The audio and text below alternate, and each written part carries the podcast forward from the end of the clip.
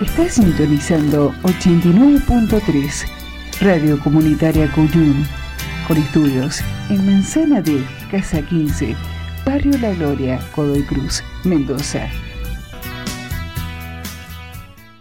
Desde Latinocracia, Elogio de la Grieta, desde FM Cuyum 89.3, desde el barrio La Gloria del Godoy Cruz Profundo, desde Mendoza para el mundo, va esta 34 carta a los argentinos que sufren y que no pueden, no podemos obviar la realidad internacional, regional, para más datos, con una excelente noticia mm, que viene desde Brasil, donde por decisión de la Corte Suprema de Justicia de ese país se le concedió finalmente la libertad a Lula. ¿eh? Que por cierto había sido encarcelado de manera injusta y totalmente flojo de papeles ese procedimiento. En un contexto donde el propio país está asediado por su presidente, Chile, ¿eh? que no se cansa mm, de ver cómo miente Piñera, mm, por un lado aparentemente dolido por toda la situación que él mismo provocó y dando a entender que tomará cartas en el asunto mientras sigue reprimiendo a mansalva a un pueblo que parece se ha despertado de un largo letargo neoliberal. Uruguay que va a una segunda vuelta electoral y todos deseamos que ojalá mm, el pueblo vuelva a acompañar al Frente Amplio. Ecuador, que ya puso en duda de forma tajante y definitiva al traidor presidente que los entrega al Fondo Monetario Internacional. Pero también en estas últimas horas nos anoticiamos de un golpe militar, un golpe policial, mediático con la Embajada norteamericana y tanto más, a Evo Morales, sin ninguna argumentación económica, social, mm, política que amerite tal toma de decisión por parte de la oligarquía de ese país.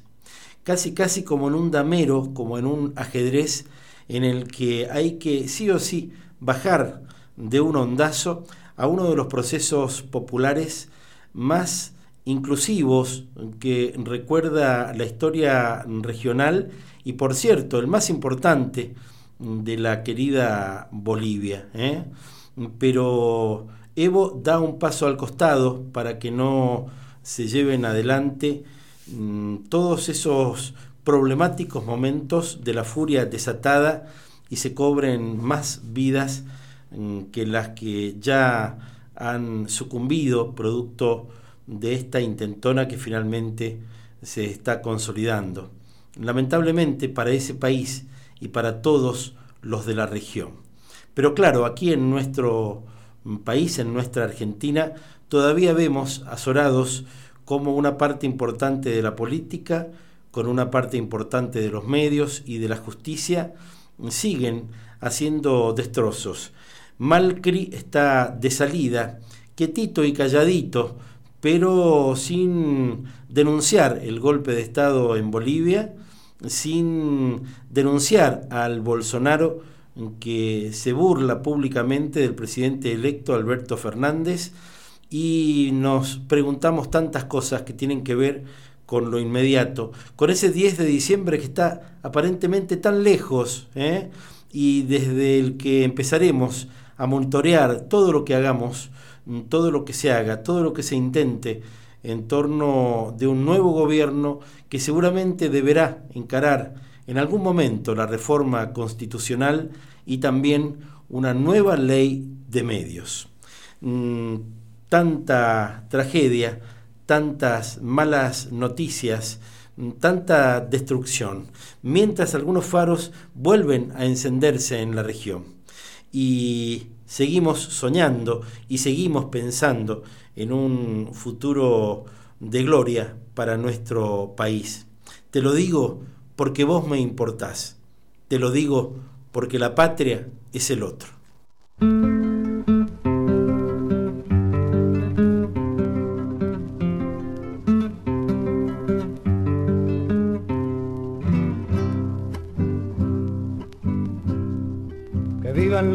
Los estudiantes, jardín de las alegrías. Son aves que no se asustan de animal ni policía. Y no le asustan las balas ni el ladrar de la jauría Caramba y zamba la cosa que viva la astronomía. Que vivan los estudiantes que rugen como los vientos cuando les meten al oído sotanazo regimiento. Bajarillos libertarios igual que los elementos. Caramba y zamba la cosa que vivan los experimentos los estudiantes porque son la levadura del pan que saldrá del horno con toda su sabrosura. Para la boca del pobre que come con amargura. Caramba y zamba la cosa, viva la literatura. Gustan los estudiantes porque levantan el pecho cuando le dicen harina sabiéndose que es afrecho y no hacen el sordo mudo cuando se presente el hecho. Caramba y zamba la cosa, el código del derecho. Me gustan los estudiantes que marchan sobre la ruina. Con las banderas en alto va toda la estudiantina. Son químicos y doctores, cirujanos y dentistas. Caramba y zamba la cosa, vivan los especialistas. Me gustan los estudiantes que van al laboratorio, descubren lo que se esconde adentro del confesorio. Ya tiene el hombre un carrito que llevó hasta el purgatorio.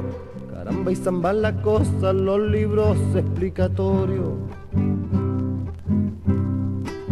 Gustan los estudiantes que con muy clara elocuencia a la bolsa negra sacra le bajo las indulgencias porque hasta cuando nos dura, señores, la penitencia. Caramba y zamba la cosa que viva toda la ciencia.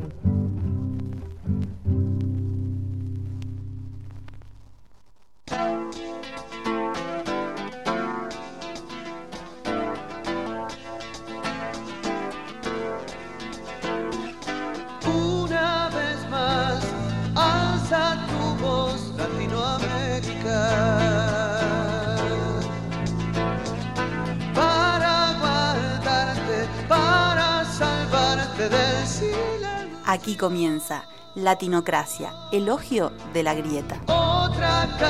Grieta. ¿Qué grieta? ¿Quién la nombra y por qué? A cada uno de nosotros. ¿Desde dónde le nace decirla? ¿El por qué de mencionar la grieta? ¿Decimos esa palabra porque la pensamos o nos lo hacen decir? ¿Somos conscientes por qué utilizamos ese término y de qué podría tratarse? ¿Somos dichos para referirnos a ella? ¿Sería conveniente que la grieta fuera una mujer? ¿O la grieta somos todos?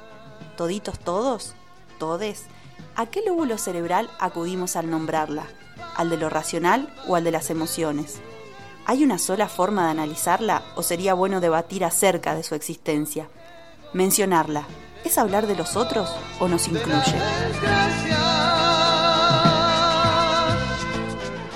Latinocracia, elogio de la grieta Idea, producción general y conducción, Marcelo Zapunar.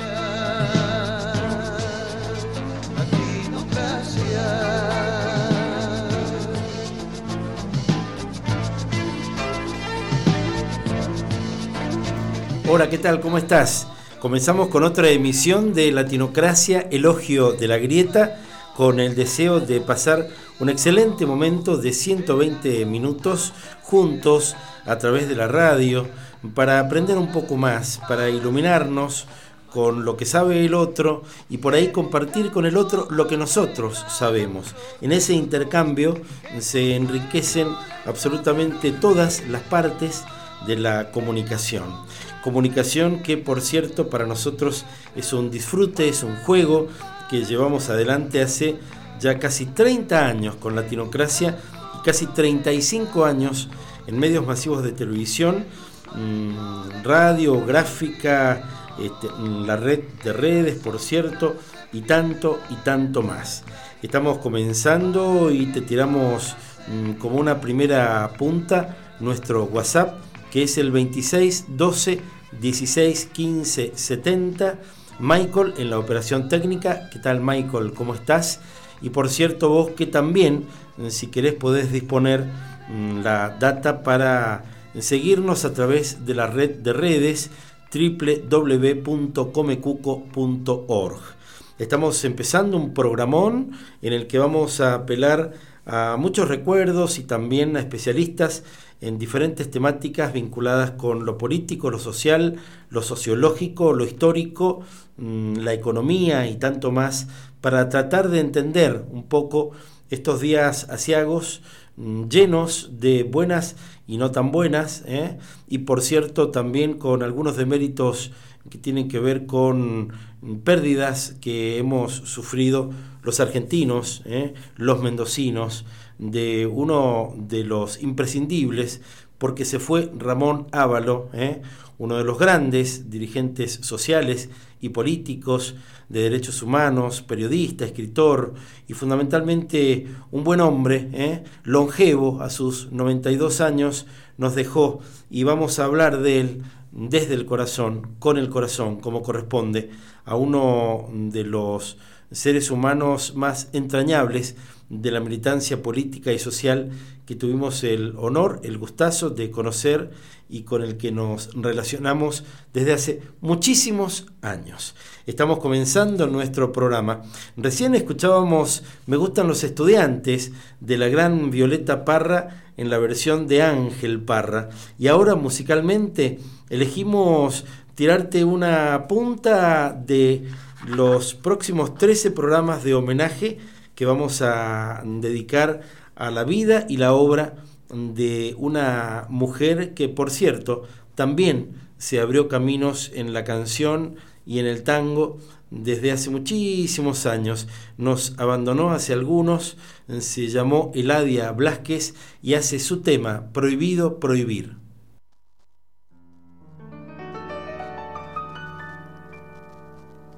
No se puede prohibir ni se puede negar el derecho a vivir la razón de soñar. No se puede prohibir el creer ni el crear, ni la tierra excluir, ni la luna ocultar. No se puede prohibir ni una pizca de amor ni se puede eludir que retoñe la flor,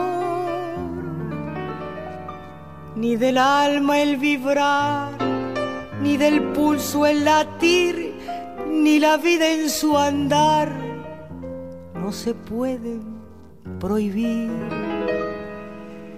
No se puede prohibir la elección de pensar ni se puede impedir la tormenta en el mar, no se puede prohibir que en un vuelo interior un gorrión al partir busque un cielo mejor. No se puede prohibir el impulso vital, ni la gota de miel, ni el granito de sal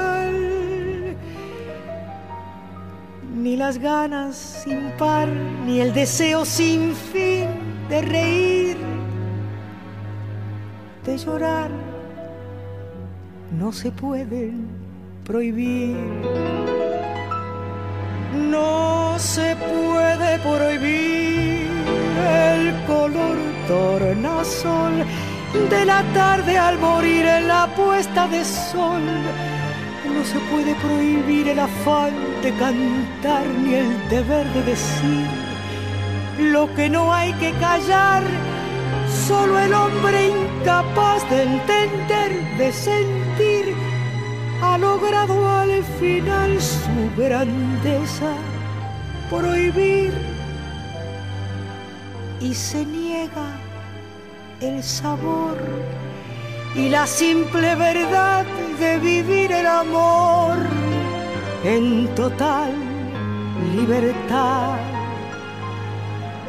Si tuviese el poder de poder decidir y dictaría una ley, es prohibido prohibir. La,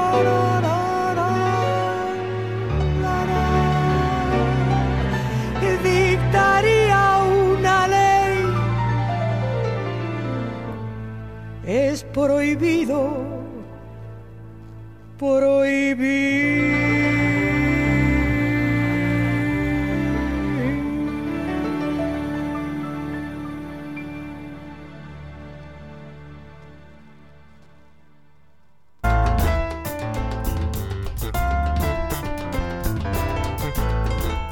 Voces deben escucharse en la radio, conocer todas las miradas y opiniones Solo así podremos seguir construyendo la democracia que recuperamos hace 35 años. Leemos, compartimos de forma textual una publicación de estas últimas horas del Grupo Nacional Carta Abierta, en este caso Delegación Mendoza, en torno a la problemática del golpe de Estado en Bolivia. Fue renuncia forzada. Evo Morales y su gobierno ni siquiera pudieron terminar el periodo para el que había sido elegido mm, por cuatro años. Una combinación de rebelión civil violenta, insurrección policial y declaraciones de las Fuerzas Armadas derribó al gobierno que durante casi 14 años mejoró notablemente las condiciones de vida en el país limítrofe. El diseño corresponde a los manuales de intervención de Estados Unidos en Latinoamérica, en ligazón con sectores empresariales concentrados de Bolivia. Ante la violencia inusitada que incluye incendio de viviendas, persecución física de exfuncionarios, se hace decisivo exigir el respeto a la integridad física y los derechos humanos de todos los ciudadanos, singularmente para el caso, claro, de Evo Morales, el vicepresidente García Linera y demás miembros del Ejecutivo y Legislativo centrales y de los estados. El clasismo y racismo, mm, bajo los cuales se realizan las acciones violentas, se agrega a la ilegalidad de las mismas. Se ha desplazado por la fuerza a un gobierno constitucional que de ser reemplazado debía haberlo sido por los mecanismos institucionales. Si había problemas en la última elección, ya se había llamado a otra y está claro que el partido de Evo Morales había sido ahora la primera minoría, el más votado de todos. Por ello, proclamamos el rechazo al procedimiento de golpe de Estado en el país hermano y exigimos el cumplimiento de normas elementales de respeto a la vida y los derechos humanos.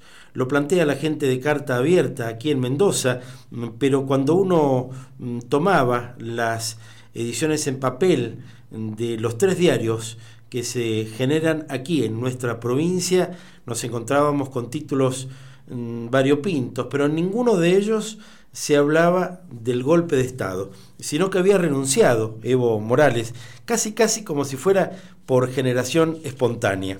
Se les nota mucho, muchachos, no solo que trabajan para los esbirros de siempre, sino también que hace muchísimo se corrieron de cualquier atisbo de periodismo. ¿eh? Por elemental que él fuera, ya evidentemente ha desaparecido también de la tapa de los medios.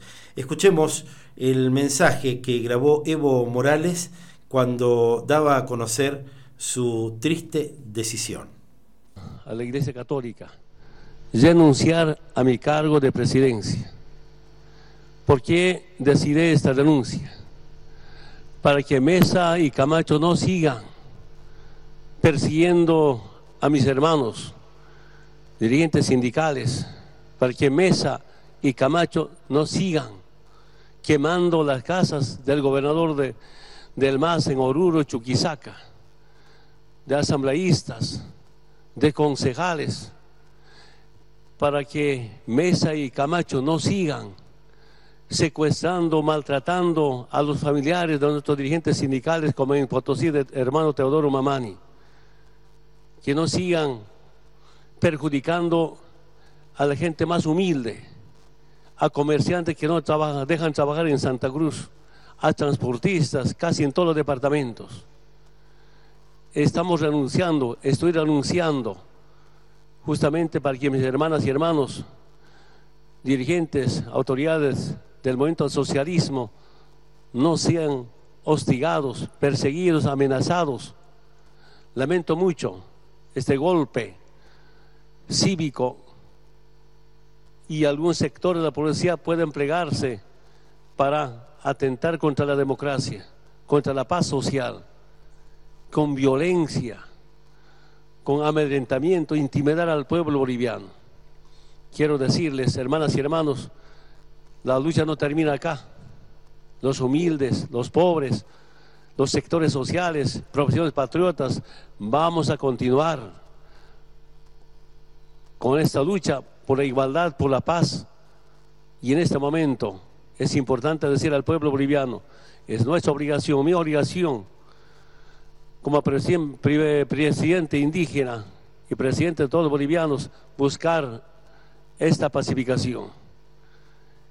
Espero, Mesa y Camacho hayan entendido mi mensaje, pedirles a ellos y otros comités cívicos, no maltraten a hermanas y hermanos, no perjudiquen a gente humilde, a gente pobre, no engañen con mentiras, no utilicen al pueblo con prebendas para hacer daño al pueblo boliviano.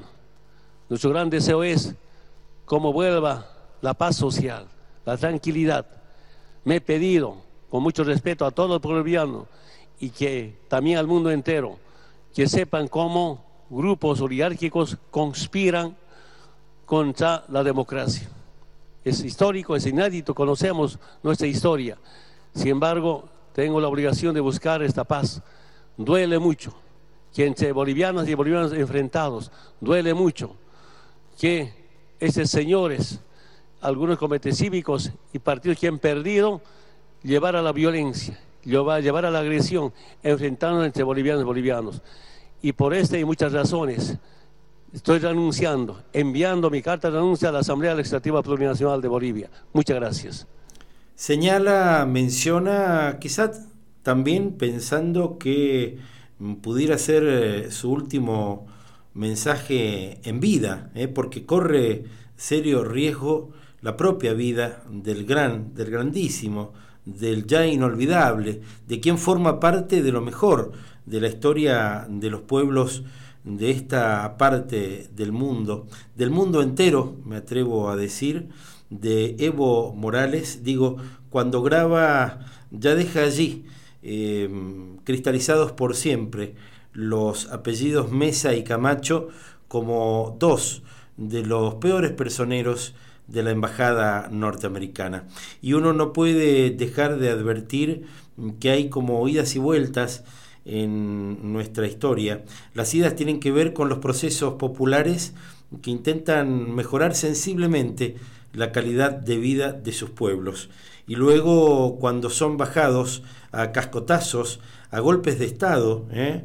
a golpes de todo tipo, mm, con ilegalidades de las más diversas mm, que se puedan conocer, como las que vemos mm, fundamentalmente por este tiempo, pero que también por los primeros 70 terminó de forma abrupta con un golpe de Estado, claro, con el golpe de Estado de otro de los grandes hombres de nuestro subcontinente latinoamericano, Salvador Allende, en Chile, mm, que aquí vamos a escuchar en un discurso donde hay muchos tópicos en común con lo que recién decía Evo Morales y daba en la Universidad de Guadalajara en México, 1972.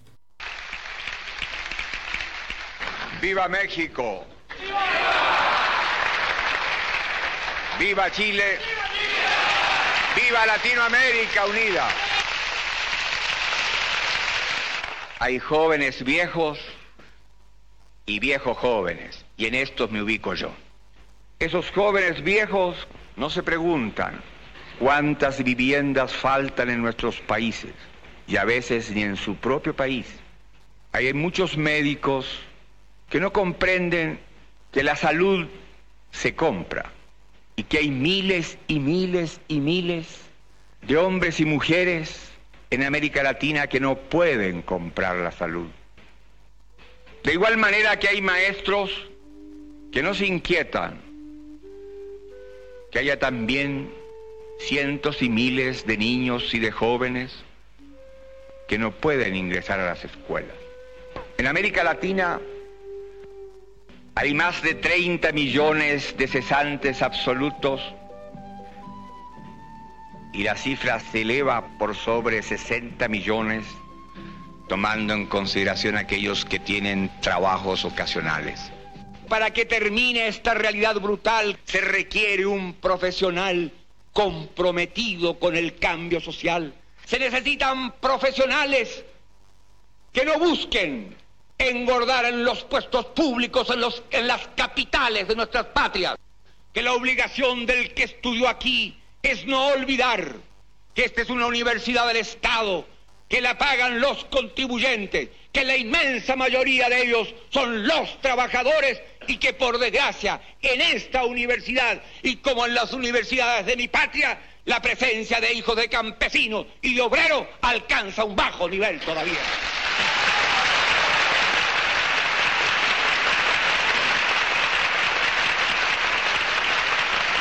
Juventud tiene que entender, y nosotros en Chile le hemos dado un paso trascendente, la base política de mi gobierno está formada por marxistas, por laicos y cristianos. Y respetamos el pensamiento cristiano cuando ese pensamiento cristiano interpreta el verbo de Cristo que echó a los mercaderes del templo.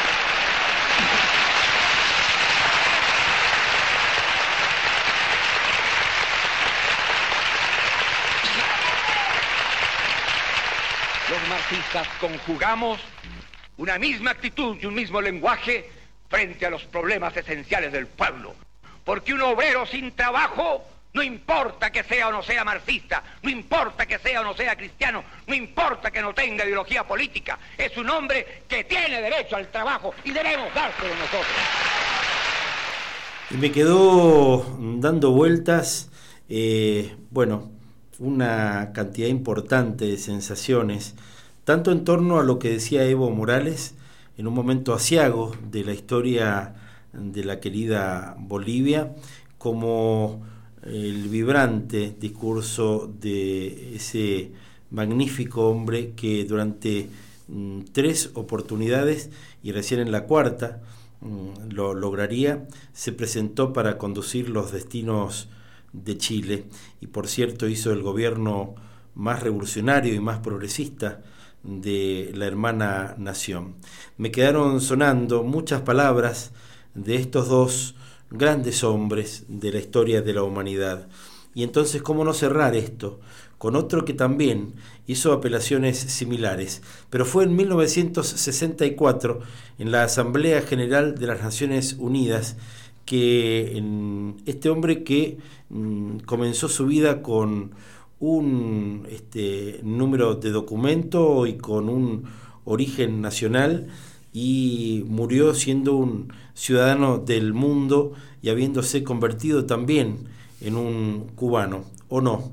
Ernesto Che Guevara. Señor presidente, señores delegados,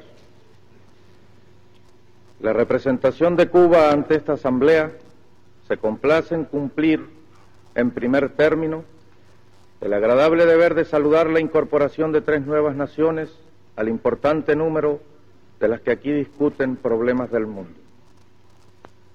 Saludamos, pues, en las personas de su presidente y primeros ministros, a los pueblos de Zambia, Malawi y Malta, y hacemos votos porque estos países se incorporen desde el primer momento al grupo de naciones no alineadas que luchan contra el imperialismo, el colonialismo y el neocolonialismo. Hacemos llegar también de las clases dominantes de países latinoamericanos contra nuestra revolución en otros, más tristes aún, es producto de los deslumbrantes resplandores de Mamón. Como es de todos conocido, después de la tremenda conmoción llamada crisis del Caribe, los Estados Unidos contrajeron con la Unión Soviética determinados compromisos que culminaron en la retirada de cierto tipo de armas que las continuas agresiones de aquel país, como el ataque mercenario de Playa Girón y las amenazas de invadir nuestra patria, nos obligaron a emplazar en Cuba en acto de legítima e irrenunciable defensa. Pretendieron los norteamericanos, además, que las Naciones Unidas inspeccionaran nuestro territorio, a, lo que nos negamos enfáticamente, ya que Cuba no reconoce el derecho de los Estados Unidos ni de nadie en el mundo a determinar qué tipo de armas pueda tener dentro de sus fronteras. En este sentido, solo acataríamos acuerdos multilaterales con iguales obligaciones para todas las partes. Como ha dicho Fidel Castro, mientras el concepto de soberanía exista como prerrogativa de las naciones y de los pueblos independientes y como derecho de todos los pueblos, nosotros no aceptaremos la exclusión de nuestro pueblo de ese derecho. Mientras el mundo se rija por esos principios, mientras el mundo se rija por esos conceptos que tengan validez universal, porque son universalmente aceptados y consagrados por los pueblos, nosotros no aceptaremos que se nos prive de ninguno de esos derechos. Nosotros no renunciaremos a ninguno de esos derechos.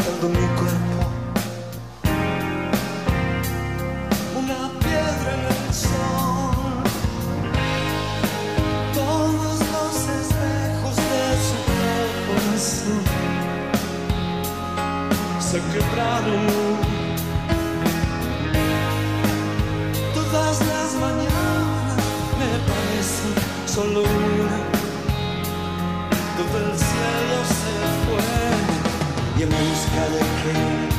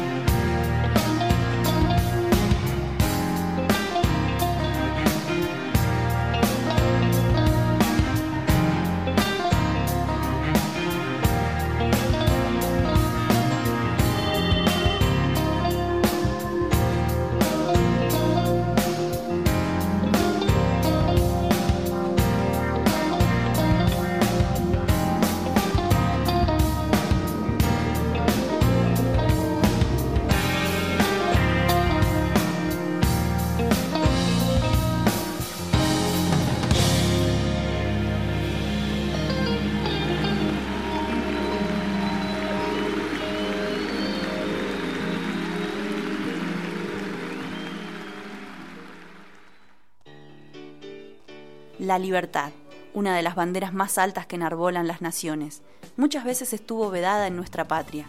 Desde hace 35 años, la libertad es uno de los tesoros de nuestro sistema. Para la libertad.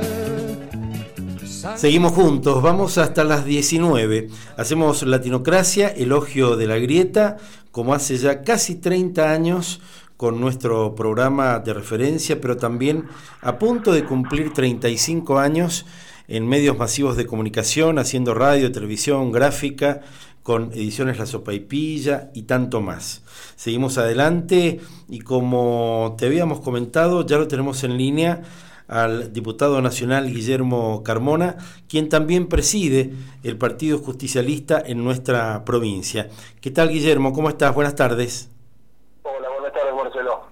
Bueno, qué gustazo que nos hayas atendido. Queríamos, eh, si no te parece mal, para arrancar la charla, tener una mm, mirada tuya también en tu condición de vicepresidente ahora en este segundo mandato, pero en tu mm, primer periodo de cuatro años como diputado nacional a cargo de la Comisión de Relaciones Internacionales de la Cámara de Diputados. ¿Qué está ocurriendo mm, desde aquí? ¿Cómo se ve este golpe de Estado que está sufriendo el gobierno de Evo Morales y que por cierto apunta seguramente a cambiarle el rostro institucional a la querida Bolivia? Marcelo, absolutamente conmocionante.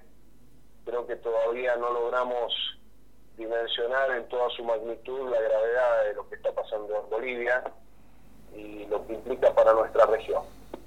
Empiezo por el final. Hace muy pocos minutos la Casa Blanca eh, comunicó, publicó una comunicación de el presidente de Estados Unidos, Donald Trump, donde eh, hace un reconocimiento explícito eh, a las Fuerzas Armadas de Bolivia y al pueblo boliviano, así lo, afirma él, de la circunstancia de haber provocado la renuncia de Evo Morales.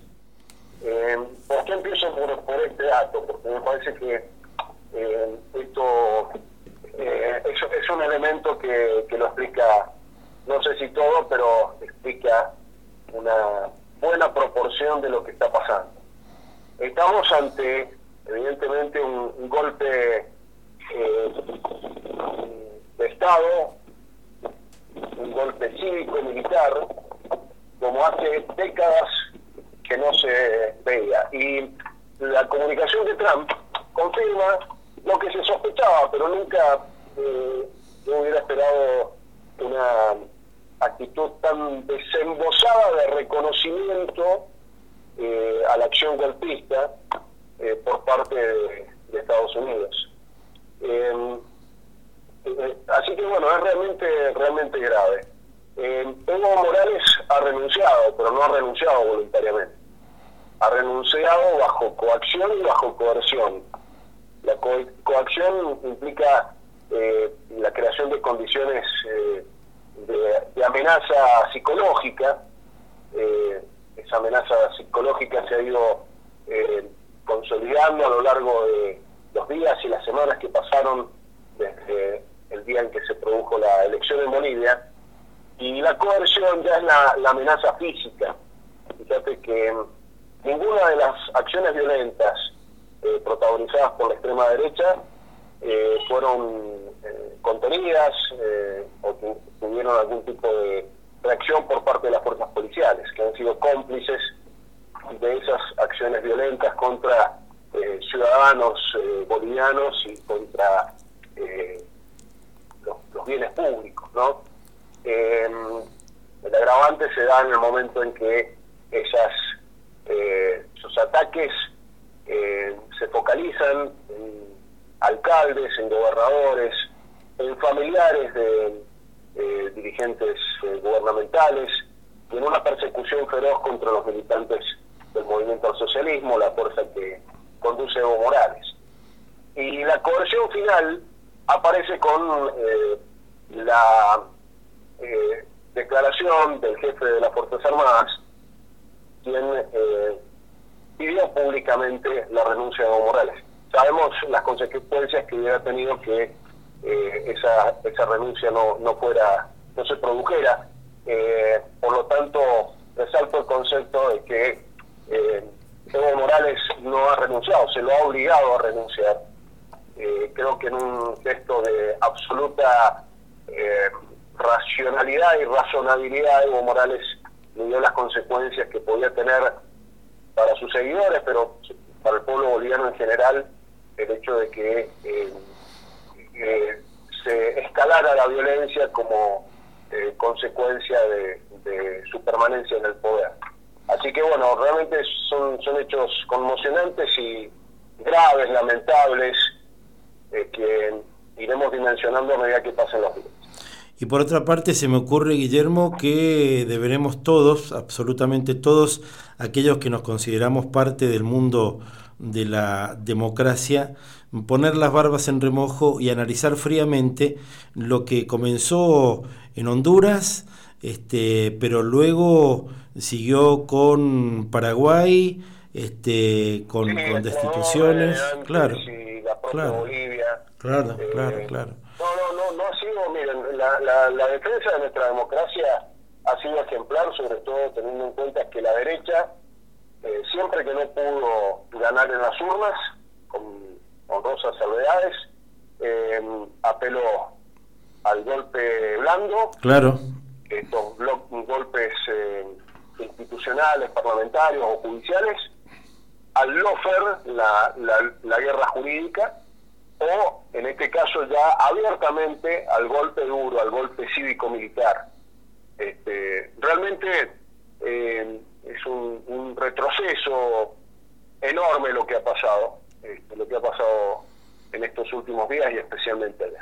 Recordemos cuando la destituyen a Dilma, habiendo ganado las elecciones hacía muy muy poco tiempo, o un Piñera que se niega a renunciar este, mientras el imperio lo aplaude a Evo que renuncia. Digo, se están rompiendo totalmente cualquier este, mm, este, manejo, digamos, eh, histórico de respeto a las instituciones del sistema democrático liberal burgués que por otra parte ellos nos enseñaron a adorar en prácticamente hasta el paroxismo. Pero bueno, en este momento ponen en duda sin ningún tipo de problemas en una sociedad como la en que vivimos, que es prácticamente una aldea global, este, atriz de un clic, estamos todos informados de lo que pasa y pareciera que lo de Bolivia tiene que ver con, con este ajedrez donde aparentemente la comunidad del subcontinente latinoamericano empezaba seriamente a volver aparentemente a los gobiernos populares, ¿no? Mira, yo creo que esto que está pasando, Marcelo, se debe al colapso del neoliberalismo. Ahí está, claro. Ya no lo pueden sostener este, por la vía democrática. Eh, no podían sostenerlo este, a través de la guerra jurídica. Eh, la liberación de Lula de este fin de semana, el triunfo de Alberto Fernández y Cristina Fernández de Kirchner eh, del 27 de octubre pasado, muestran el colapso político y económico que produce el, en el que se encuentra el neoliberalismo. la reacción popular aparece abiertamente manifiesta eh, y esto habla de una situación de crisis eh, de lo que propone como sistema la derecha neoliberal. La única forma de sostener lo que tienen es a partir de eh, el golpe, el golpe en sus diversas formas, ¿no? Ahora han tenido que apelar ya al golpe policial y militar. Este, es un, una eh, demostración de la eh, imposibilidad que tiene la derecha, la, derecha proestadounidense especialmente, de acceder al poder o eh, lograr mantenerse en el poder si no es por la utilización de métodos antidemocráticos. Aquí en la Argentina también hemos tenido eso. La guerra jurídica ha sido feroz, se ha resistido con enorme valentía, con eh, enorme sacrificio, eh, especialmente lo ha tenido que hacer Cristina Fernández de Kirchner, pero son muchos los perseguidos políticos del gobierno de Macri. Eh, lo ha padecido Milagro, lo ha padecido aquí en Mendoza Nelly Rojas, lo han padecido intendentes perseguidos este, con falsas denuncias. Bueno, eso ha pasado aquí en la Argentina también. Eh, aún así no pudieron ganarnos en, las elecciones. Habrá que fortalecerse y fortalecer nuestra democracia para que eh, la tentación eh, golpista de cualquiera de los modos del golpismo no tenga cabida en, en la Argentina. Yo creo que por eso es que hay que reaccionar muy duramente frente a lo que está pasando. Por eso hay que repudiar no solamente el golpe en Bolivia, sino repudiar fuertemente la actitud de Macri y de su canciller, que acaba de ser descalificada por eh, la Asociación del Personal de, Diplomático de la Cancillería de Argentina, eh, que ha calificado el hecho como golpe, a diferencia, como golpe de Estado, a diferencia de lo que han hecho Macri y, y Borí. Este, o incluso la posición del, propio Comité Nacional de la Unión Cívica Radical, que se despega de Macri y, dice aquí hay un golpe de Estado.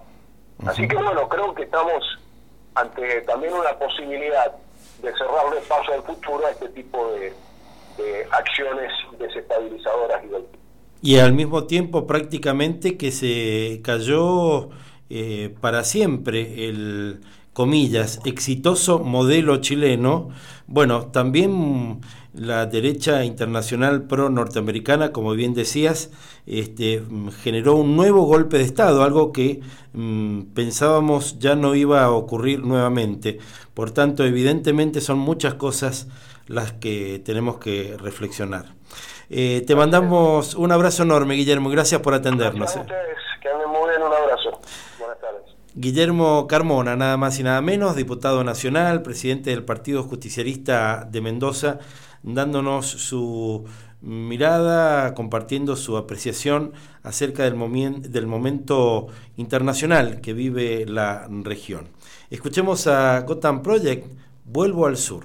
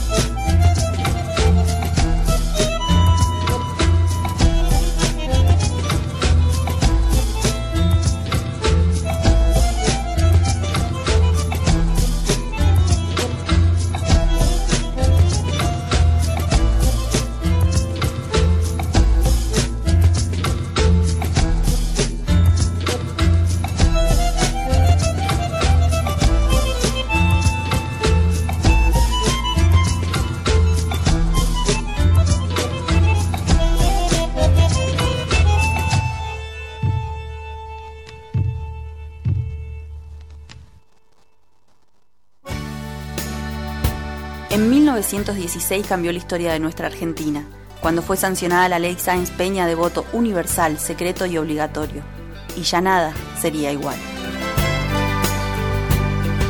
Seguimos juntos y estamos de debut aquí en Latinocracia, Elogio de la Grieta, porque si bien la conocimos hace muchos años, a Claudia Raconto, no sabíamos que esta actriz mendocina, jovencita, en que así todo, hace ya varios años, viene subiéndose a los escenarios, mm, tenía una debilidad, tenía un perfil que también podríamos ayudar nosotros a potenciar, que es el de la comunicadora social. Puntualmente por eso es que nos comunicamos y ojalá todos los lunes podamos tener su mirada mm, que nos aporte más mm, para evaluar qué disfrutar el fin de semana o a lo largo de todas las semanas mm, a partir de la generación de una agenda virtual que llevaste adelante desde Facebook. ¿No es así, Claudia? ¿Qué tal? Buenas tardes, ¿cómo estás? Exactamente, buenas tardes, qué alegría, qué alegría estar aquí charlando con, con vos. Qué gustazo, qué gustazo, así es. Bueno, contanos un poquito cómo es que surge la, la idea de hacer esa agenda virtual por Facebook. Buenísimo. Bueno, yo en principio soy actriz, cantante y apasionada de las artes, sobre todo de Mendoza, que hay mucho, entonces fue una necesidad muy grande de, de, de unirnos entre los artistas de Mendoza para para visualizarnos un poco más, porque hay mucho, mucho arte que a veces no llega del todo a cada casa mendocina, ¿no? Ujú. Sí, y lamentablemente, eh, si bien tendría que ser exactamente al revés, se van como reduciendo los espacios mediáticos para la difusión.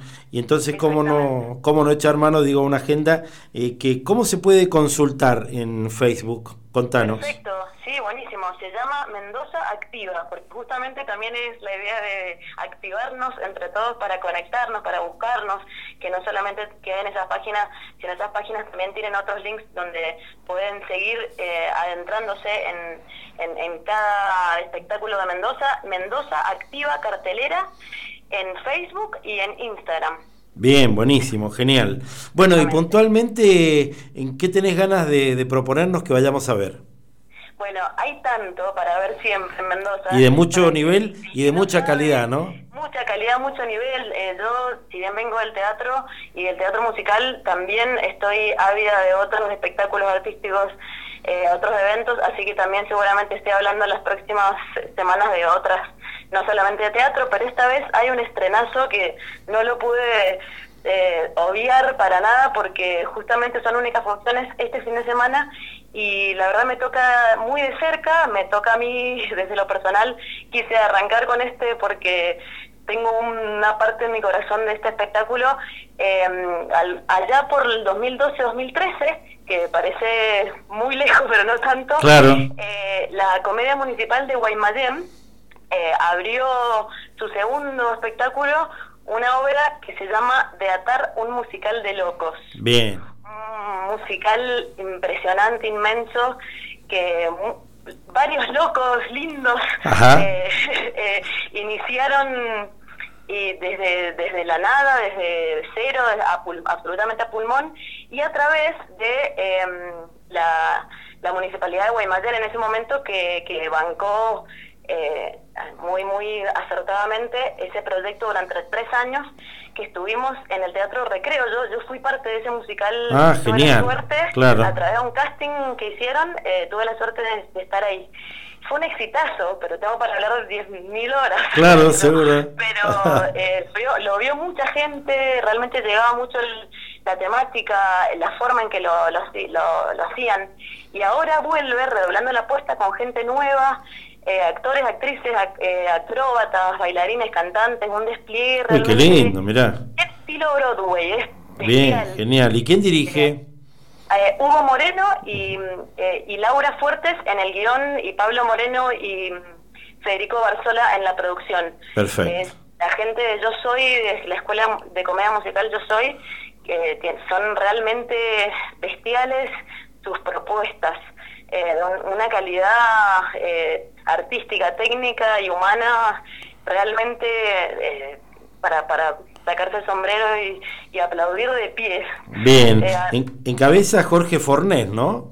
también, y ahora está Jorge Fornés, Adrián Sorrentino, Griselda López Alba, eh, Silvia del Castillo, mucha gente, Gabriela Catulo, mu- muchos artistas que pasaron por un casting también ahí en, en la escuela de Yo Soy, y son 30 artistas en escena. Genial. Eh, Superproducción. Una, una, superproducción mendocina con todos mendocinos, música en vivo, eh, realmente bailarines y acróbatas de un nivel increíble. Eh, tiene el, ya desde la gráfica también tiene absoluta un poquito de reminiscencias a los musicales de los años 30, con, desde el vestuario, eh, desde, desde lo visual, una calidad. Tuve tuve la suerte de ver un, un ensayo hace, unos días y realmente es imperdible. Hacen tres funciones. Ahora este miércoles estrenan en el Teatro Mendoza, miércoles, viernes y sábado. Genial, buenísimo. Bueno, Claudia, te mandamos un beso enorme, gracias por sumarte y el próximo lunes nos volvemos a encontrar. Dale, buenísimo. Te puedo contar una, una particularidad muy especial que tiene este musical. Dele. Es cuando, entra, cuando uno entra al teatro, ya empieza a ver a los loquitos ahí, en, porque eh, la obra transcurre en un manicomio. Y mm, eh, uno cuando ingresa al hall, antes de entrar a su butaca, ya te estás percibiendo la energía del manicomio porque tenés a los enfermos ahí al lado tuyo. Ya están pasando cosas ya. Mirá Están qué loco. pasando cosas desde ahí. Buenísimo. Realmente imperdible. No se lo pierdan todos artistas de calidad de Mendoza. Eh, una producción que vale decir, como es muy cara, no se sabe cuándo volverá a escena, así que es, imperdible, saquen las entradas ahí en teatro, el Teatro Mendoza o en se pueden sacar. Un beso grande, Claudia, que estés bien. Gracias, querido. Claudia Raconto, nada más y nada menos, se sube desde hoy a nuestro programa para hablarnos de Mendoza Activa, que es una agenda virtual en la que está prácticamente todo lo que hay en teatro en nuestra provincia y piensan sumar otras temáticas.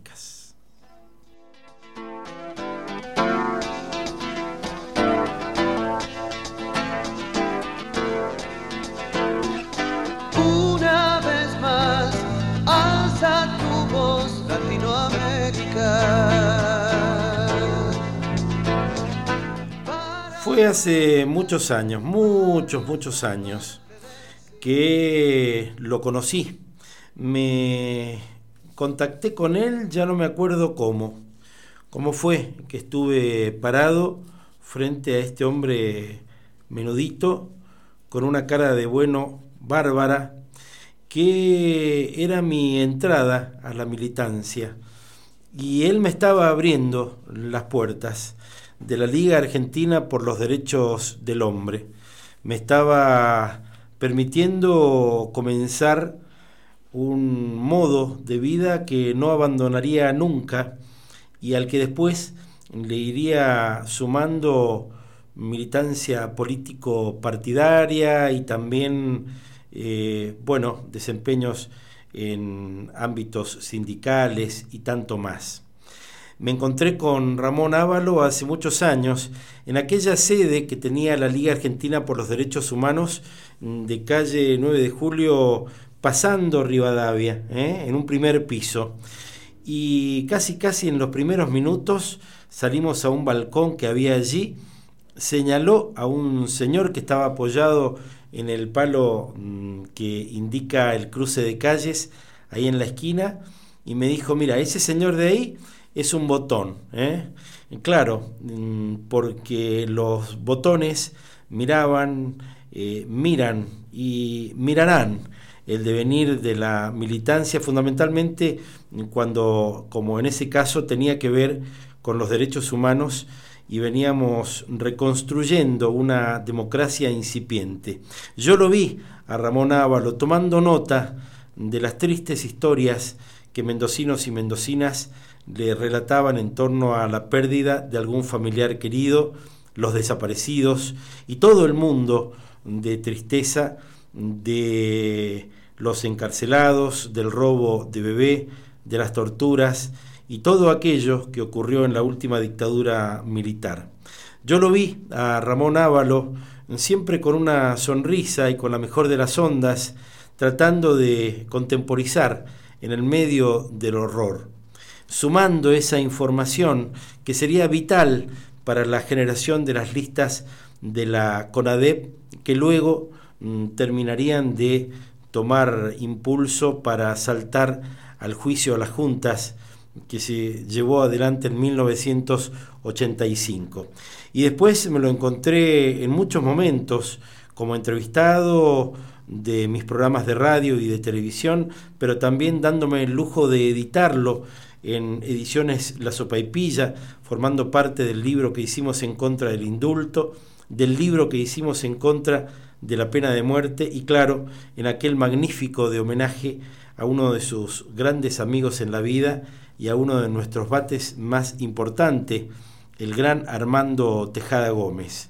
Y alcancé a tomar más de un vino con él y a comer empanadas o algún asado en casa de amigos, en casa de militantes, y siempre sabíamos que Él estaba, que en cualquiera de las marchas, de las movilizaciones, que en cualquiera de los lugares donde hubiera la necesidad que los imprescindibles mm, pasaran, estaba Él. ¿eh? Lo esperábamos porque sabíamos que iba a venir, como todos los jueves, en Plaza San Martín, en la ronda de las Madres de Plaza de Mayo como en todas y cada una de las manifestaciones de su pueblo, que entristecido, así y todo, salía a la calle a pedir por sus derechos. Lo seguiremos viendo, dando vueltas por las calles de Mendoza y del país, y buscando, claro, cómo no, esa bandera flameando, alto, muy alto, con la palabra justicia. Al que hace algún tiempito, unos añitos, conocimos en Madrid, a quien queremos mucho y desde hace muchos años admiramos, a Piero.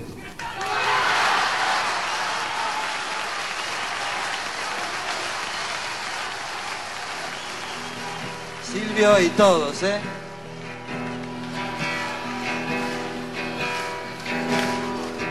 Libertad era un asunto mal manejado por tres. Libertad era almirante, general o brigadier. Para el pueblo lo que es del pueblo, porque el pueblo se lo ganó para el pueblo lo que es del pueblo, para el pueblo liberación.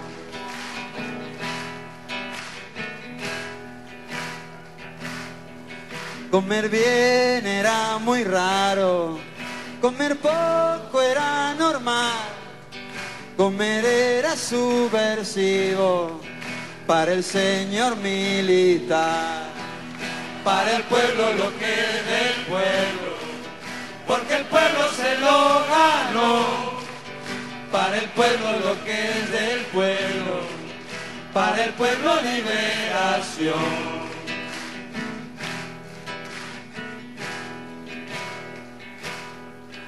Eran actos de violencia, la alegría popular. El pueblo tiene paciencia, dijo un señor general para el pueblo lo que es del pueblo, porque el pueblo se lo ganó, para el pueblo lo que es del pueblo, para el pueblo liberación. Y estudiar era pecado, clandestino era saber, porque cuando el pueblo sabe, no lo engaña un brigadier. Para el pueblo lo que del pueblo, porque el pueblo se lo ganó. Para el pueblo lo que del pueblo, para el pueblo liberación. Comunicado número uno.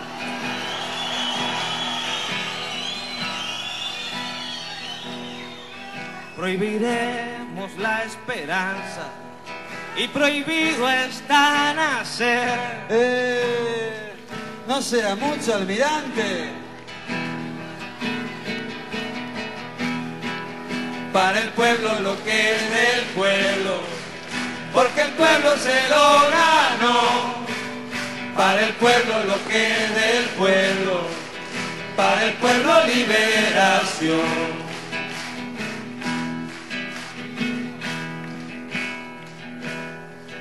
ya se fueron los milicos. Y no tienen que volver. Porque esta Argentina vuestra solo en paz podrá crecer. Para el pueblo lo que del pueblo, porque el pueblo se lo ganó.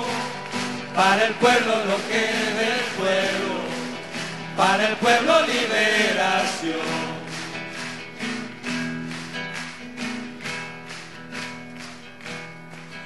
Olvidemos la venganza, recordemos qué pasó. Hay justicia que justicia con nuestra constitución. Para el pueblo lo que es del pueblo, porque el pueblo se lo ganó para el pueblo lo que es del pueblo, para el pueblo liberación.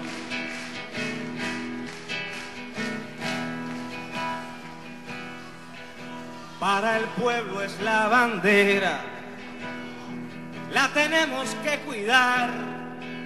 juntemos todas las manos. A ver.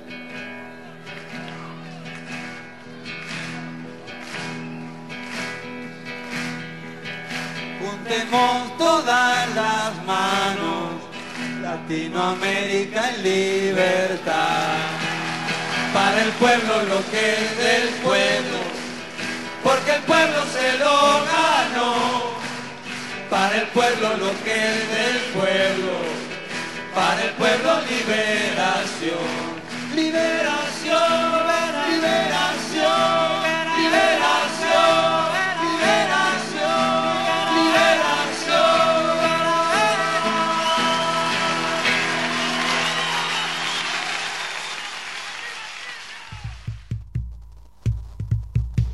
Ante el triunfo del radicalismo primero y del peronismo algunos años después, la oligarquía llevaría adelante los golpes de Estado para frenar el avance popular.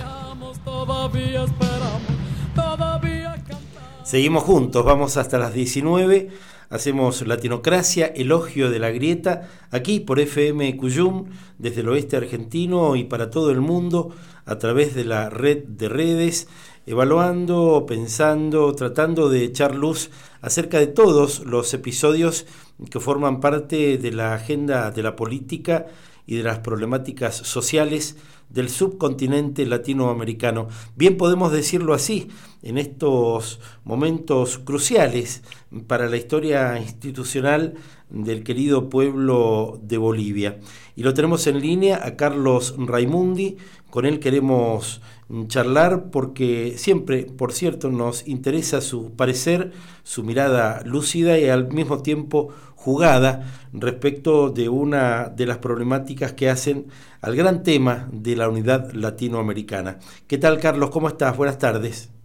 Bueno, buenas tardes, Marcelo. Un gusto poderte saludar y por tu intermedio a, la audiencia de la provincia de Mendoza.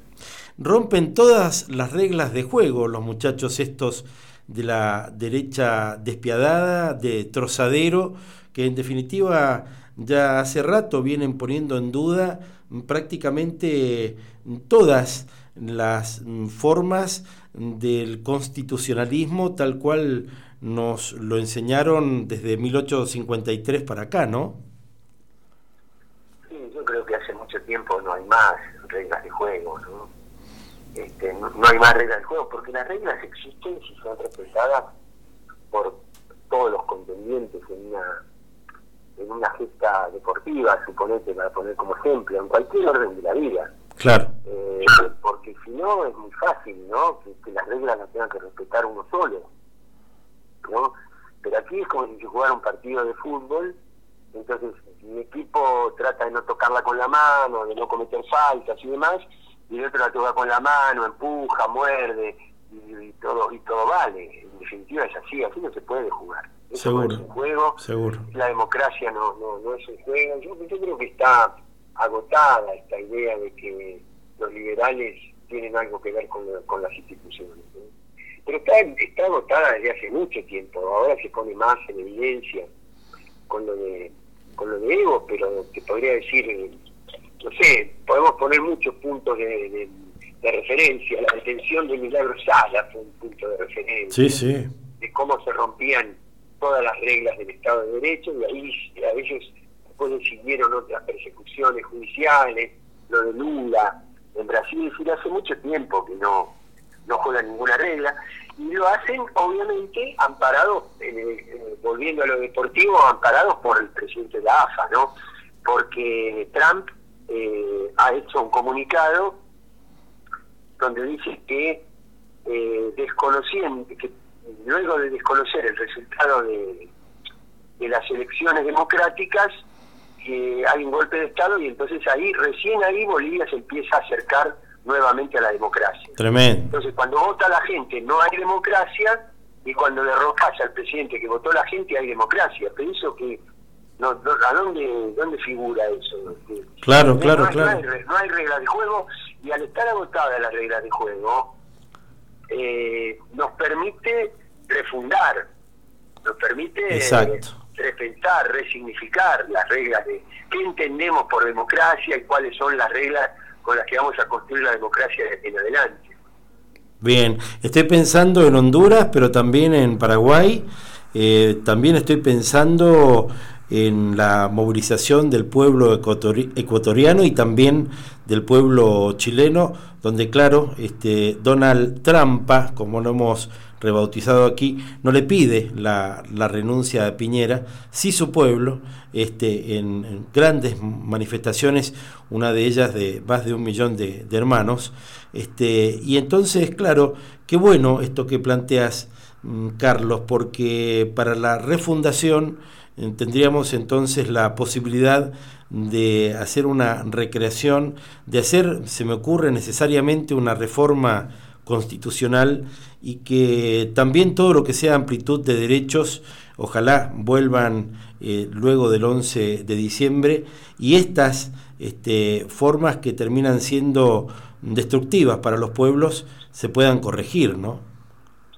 seguramente, seguramente vamos a tener que pensar, no sé exactamente en qué momento, yo creo que Alberto Fernández no está pensando en una reforma inmediata, pero me parece que aún cuando no pensemos en una reforma inmediata, sí tenemos que estar preparados para resignificar algunas instituciones, inclusive el propio lenguaje, ¿no?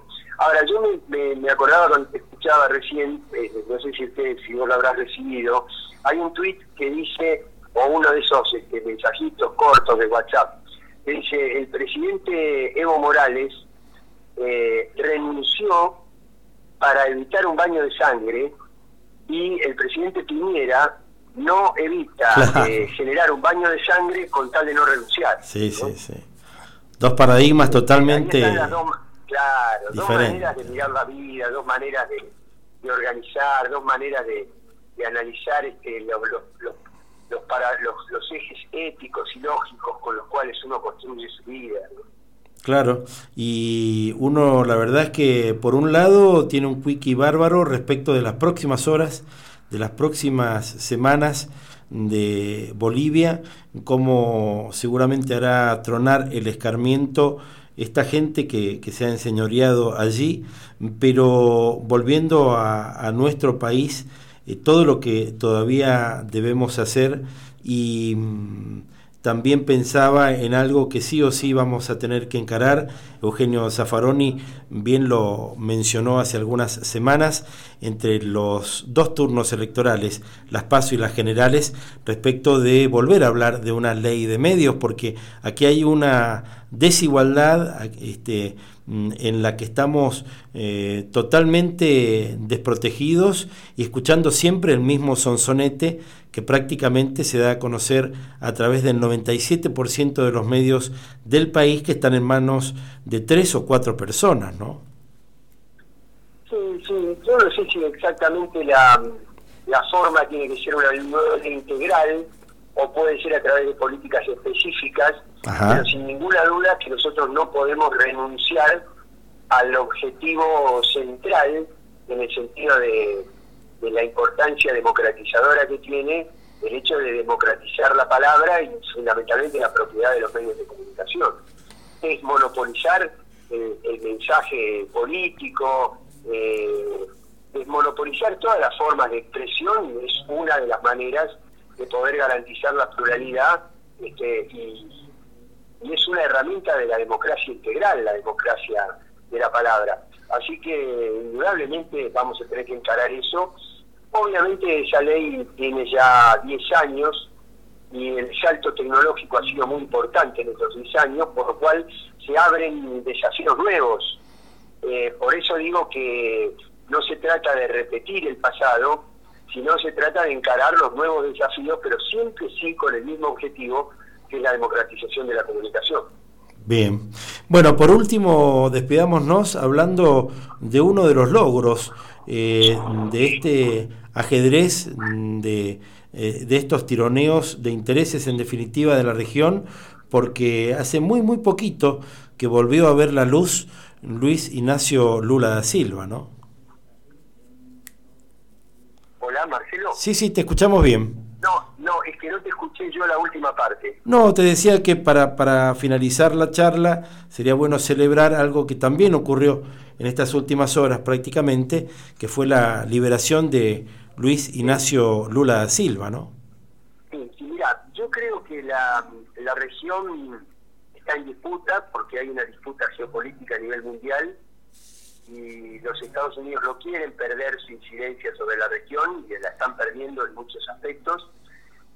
Y entonces tenemos eh, algunas eh, líneas de cal y algunas de arena. Claro, claro. Eh, lo de Bolivia obviamente está entre las cosas ásperas, pero el triunfo de Alberto Fernández y Cristina, la entrevista la importancia que se le dio al encuentro con López Obrador, con, la, con Rafael Correa en México, eh, la liberación de Lula, la, las protestas del pueblo chileno, indudablemente hablan de que el ciclo neoliberal no está consolidado de ninguna manera y ellos necesitan sí dar pasos como el de Bolivia, pero bueno, es eh, en medio de esa disputa donde tenemos que ser muy inteligentes para lograr inclinar el fil de la balanza para el lado de los pueblos y no para el lado de los capitales concentrados. Muy bien, te mandamos un abrazo enorme, Carlos, y muchas gracias por atendernos. Igualmente, Marcelo, para vos. Carlos Raimundi, nada más y nada menos, en nuestro programa, que musicalmente te propone escuchar a Cultura Profética haciendo un tributo a Víctor Jara. Y si hablamos de sensibilidad, hay un maestro que ya se ha convertido en luz hace años y que ha influenciado muchísimos artistas, como yo, como cada uno de nosotros. ¿Por qué? Porque cuando hizo canciones, las hizo para hacer sentir, no porque tenía tanto que demostrar, no porque él quería llenar su ego tocando la guitarra y cantando sino porque él entendía que la música era un, vehículo para la sensibilidad, para hacer sentir. Así que esta canción es para ustedes, Chile, especialmente para ustedes. Y más allá es para el eterno Víctor Jara.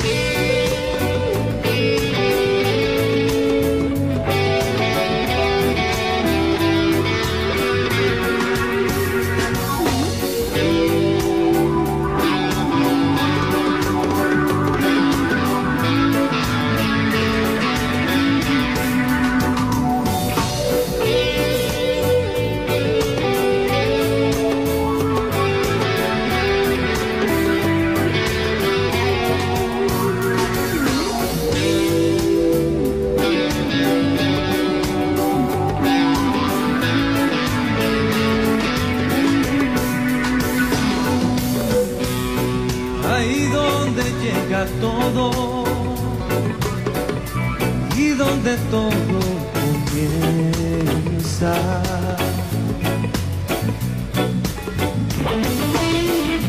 Canto que ha sido valiente, siempre será canción nueva. Siempre será canción nueva siempre será canción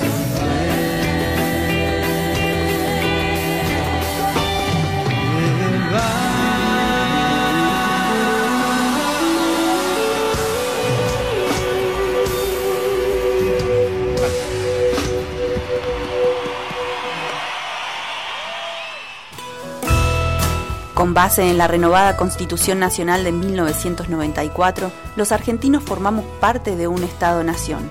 Lo decimos para recordarlo, para sostenerlo. Seguimos juntos, vamos hasta las 19. Hacemos Latinocracia, elogio de la grieta, desde hace ya casi 30 años, transitando con nuestro programa en radio, en televisión, con generaciones vinculadas a la gráfica y tanto más. Para nosotros es un gran honor tenerlo en línea a José Cárcamo, quien es economista y también docente de la Universidad de Buenos Aires y de la Universidad Nacional de Moreno, pero que cumplió tareas como veedor del proceso constituyente boliviano. ¿Qué tal, José? Muy buenas tardes, ¿cómo estás? Buenas tardes, aquí estamos, bueno, preocupados por todo lo que está pasando en Bolivia y en particular en la zona del Alto.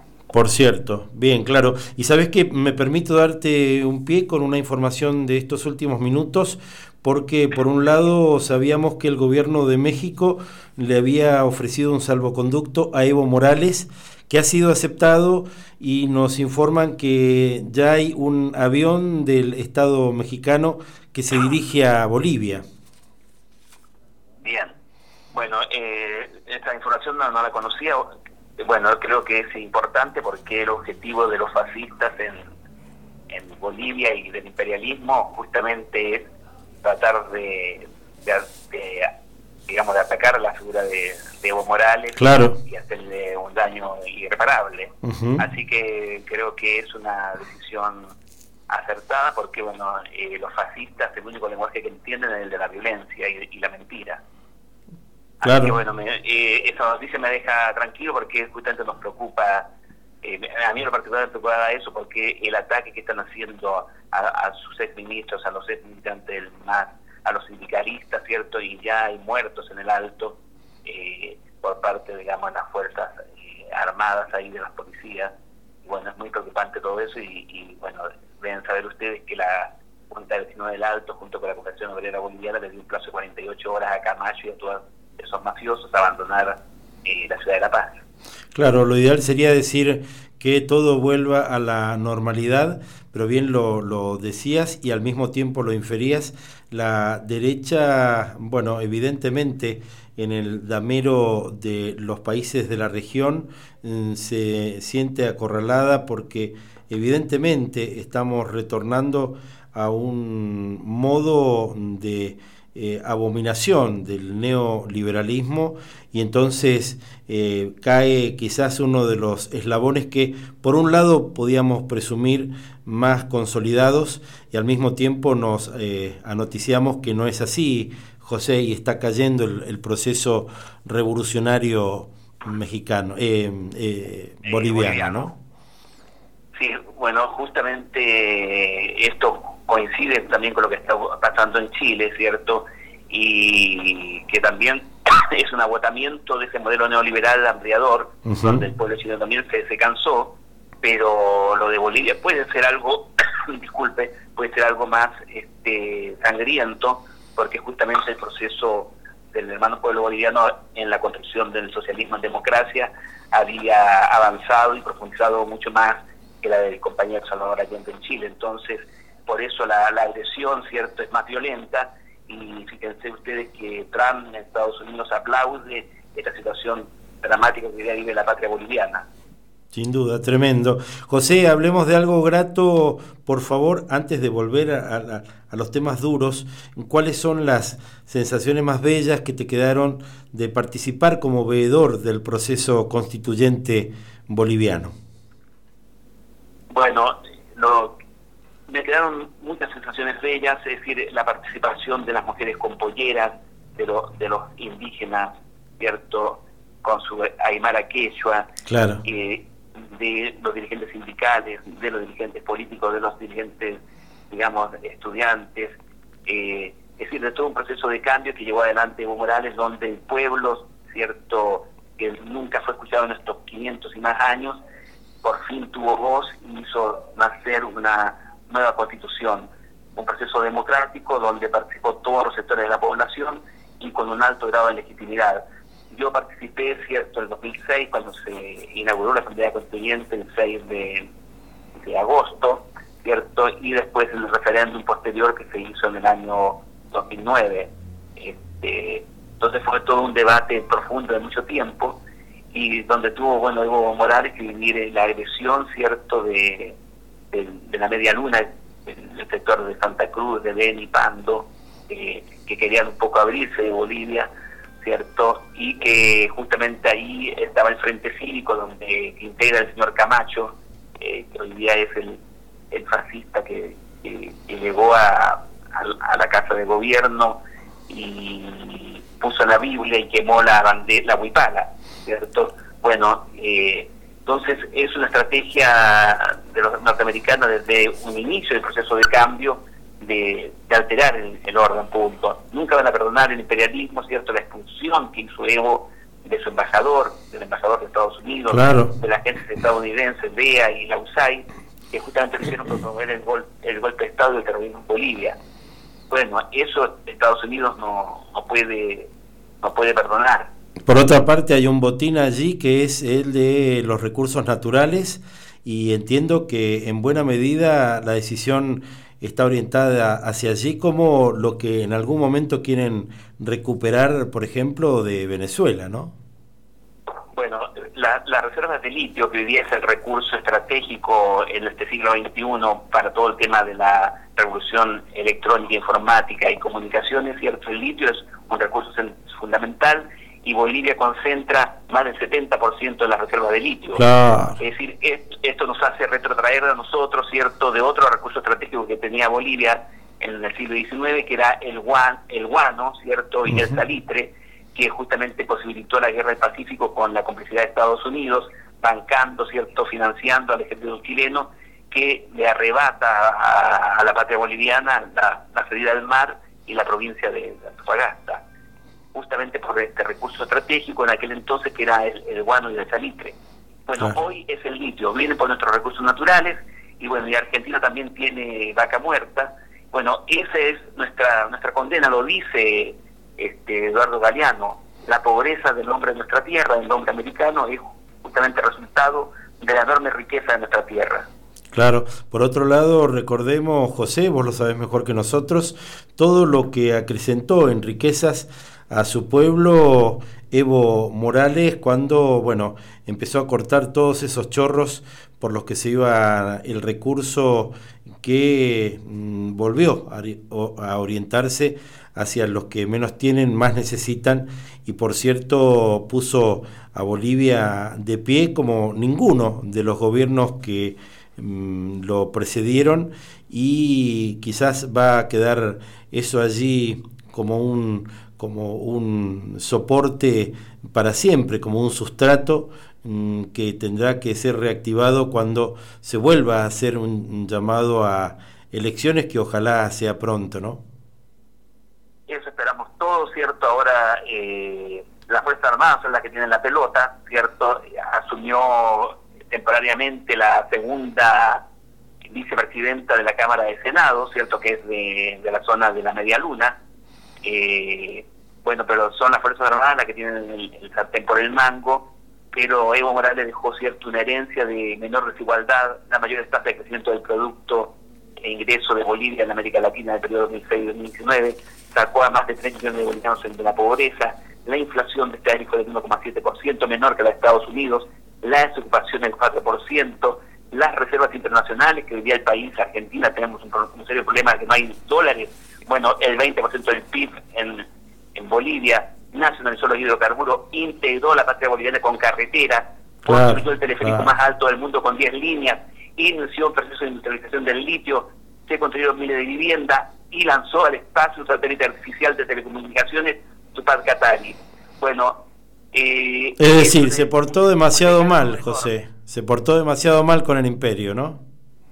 Y, y se portó demasiado mal porque justamente lo que le dio a- lo que le dio fue felicidad, al pueblo cierto le devolvió la soberanía a Bolivia y que Bolivia sea un país respetado en todo el mundo. Bueno hay gente cierto traidores a la patria que son los que hoy día están eh, desmovilizando a la patria boliviana los que están ahí cierto atentando contra la democracia eh, que prefieren ser cierto virreyes y volver cierto al, al viejo colonialismo y dependencia de Bolivia Aquel previo, triste, es muy triste. claro, aquel previo a 1492, ¿no? Bien, de algún modo podemos decirlo. Exactamente. Y, y bueno, y no es casualidad que todo este proceso, ¿cierto?, se da justamente en un momento de, de libertad a Lula, ¿cierto?, de, de, de la elección de presidente en Argentina de, de Alberto. Claro. Coloca una serie, una serie, una serie de condicionamientos que ponen en riesgo la democracia, ¿cierto?, en, toda nuestra región. Y, y bueno, con un presidente Trump de Estados Unidos que sale a aplaudir el golpe de Estado eh, fascista y, y que justamente Estados Unidos financió a partir del primer momento que Evo Morales llega al gobierno. Lo hemos rebautizado aquí como Donald Trampa. Bueno, José, te mandamos un abrazo enorme. Muchísimas gracias por atendernos, pero fundamentalmente por ilustrarnos y compartir con nosotros información que te ha tocado mm, poder talentuar de cerca este, en el proceso mm, constituyente boliviano. Que estés muy bien, José. Gracias, Jayayaya Bolivia. José Cárcamo, economista, profesor de la UBA y también de la Universidad Nacional de Moreno, en línea con Latinocracia, elogio de la grieta, que te propone a Hugo Fatoruso. Escuchemos, se abre el portón.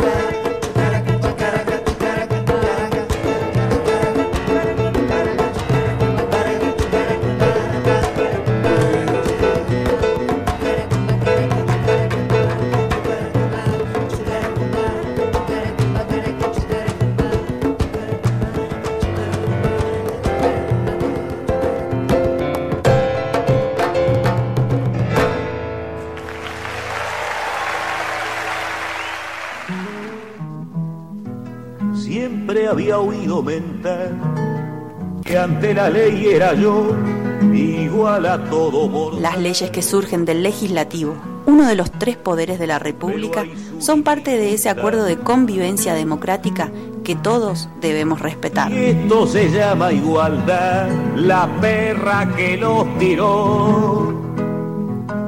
Para el final, el audio de un video que me acaban de hacer llegar y que quería compartir con vos. Vamos a ver si se escucha bien. Ahí están los ponchos rojos. Puta, no, oye, están armados.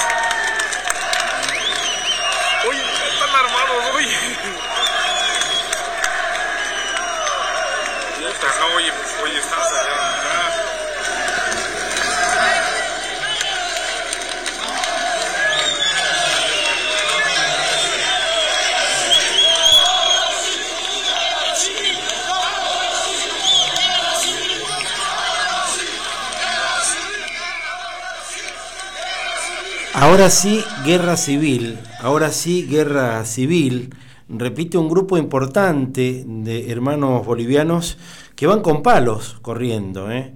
Y uno se pregunta hasta qué punto son conscientes de lo que están diciendo, mm, cuánto hay de envalentonarse sí o sí porque están los otros ahí conmigo, pero una guerra civil es muy triste y cuesta muchísimas muertes, muchísimo derramamiento de sangre y ellos van ahí con sus palos, casi casi como una alegoría de lo que pasó con nuestro continente a partir de, 19 de 1492 con la llegada de los españoles. ¿eh?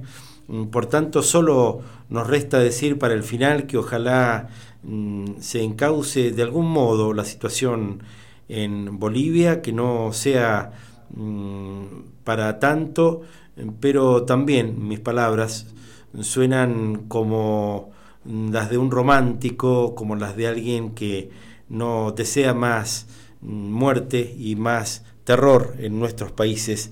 Muy por el contrario, justamente tan por el contrario que la derecha ha tomado a Bolivia como un modo de ejemplificar y de meter miedo a toda la región. Estamos terminando con nuestro programa por hoy, muy cargado de muchas opiniones, de mucha reflexión, y lo hacemos con Rubén Juárez, Somos como Somos, porque claro, él también canta en este caso otra de las bellísimas poesías, otra de las bellísimas canciones de Eladia Blasquez, con quien en breve vamos a compartir parte de su vida y de su obra en tres entregas desde aquí también, desde la radio. Con Michael nos estamos despidiendo, mi nombre es Marcelo Zapunar y dentro de siete días volveremos a encontrarnos en otra emisión de Latinocracia, Elogio de la Grieta. Chao.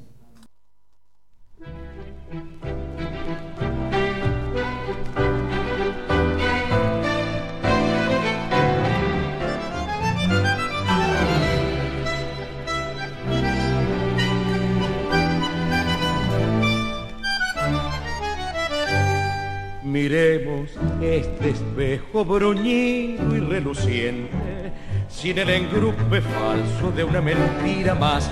Y vamos a encontrarnos con toda nuestra gente, mirándonos de frente, sin ropa y sin disfraz, con toda nuestra carga pesada de problemas. Hagamos un teorema de nuestra realidad Perdamos todo el vento, la torre y el alfil en este escrachamiento de frente y de perfil. Como somos sensibleros, bonachones, compradores de buzones por creer en el amor. Como somos con tendencia al melodrama y a enredarnos en la trama por vivir en la ficción tal como somos. Como un niño acobardado con el andador gastado por temor a echarse a andar. Chantas y en el fondo solidarios, más al fondo muy otarios y muy piolas, más acá nos gusta hacer las leyes, después crear la trampa, tirando por la rampa las tangas a rendir, cargar a voz en cuello y protestar bajito, prefabricando mitos para poder vivir. Nos gusta sobre todo comer a dos carrillos, rociando con tintillo la gris preocupación y así mancomunados hacernos con unción el culto más sagrado a la mantucación. Como somos sensibleros, bonachones, compradores de buzones por creer en el amor. Como somos con tendencia al melodrama y enredarnos en la trama por vivir en la ficción, tal como somos como un niño acobardado con el andador gastado por temor a echarse a andar. Chantas y en el fondo solidarios, más al fondo muy otarios y muy piolas más acá. Vamos, aprendamos pronto el tomo de asumirnos como somos o no somos nunca más.